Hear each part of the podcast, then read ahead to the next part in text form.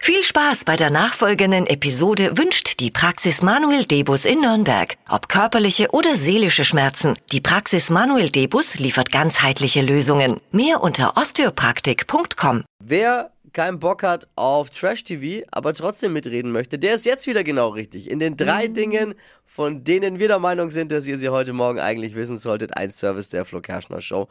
Es ist vorbei. Promi Big Brother 2023. Jelitz Kock hat gewonnen. Was? Wow. Wirklich? Ja, Heute ging es vorbei. Gestern Gest, Nacht. ne, gestern, nicht heute nicht, angeguckt. nicht heute Morgen, gestern. Gestern. gestern. Dafür hat sie einen Koffer mit 100.000 Euro bekommen. Aha. Für mich ist damit äh, Promi Big Brother eine unglaubliche Erfolgsgeschichte. Es war so langweilig und die Staffel ist vorbei und ich musste keine einzige Folge gucken. Geil. Weiteres Trash TV Highlight kommt ja bald. Nächste Staffel von RTL, Der Bachelor, Ja. Ja. wird jetzt zu Die Bachelors. Oh. Diesmal sollen nämlich gleich zwei Bachelor auf 22 Single-Frauen treffen. Anscheinend sind irgendwo Rosen im Angebot gerade. Ja. Auch müssen sie rausbekommen. Gab's noch nie. Revolution.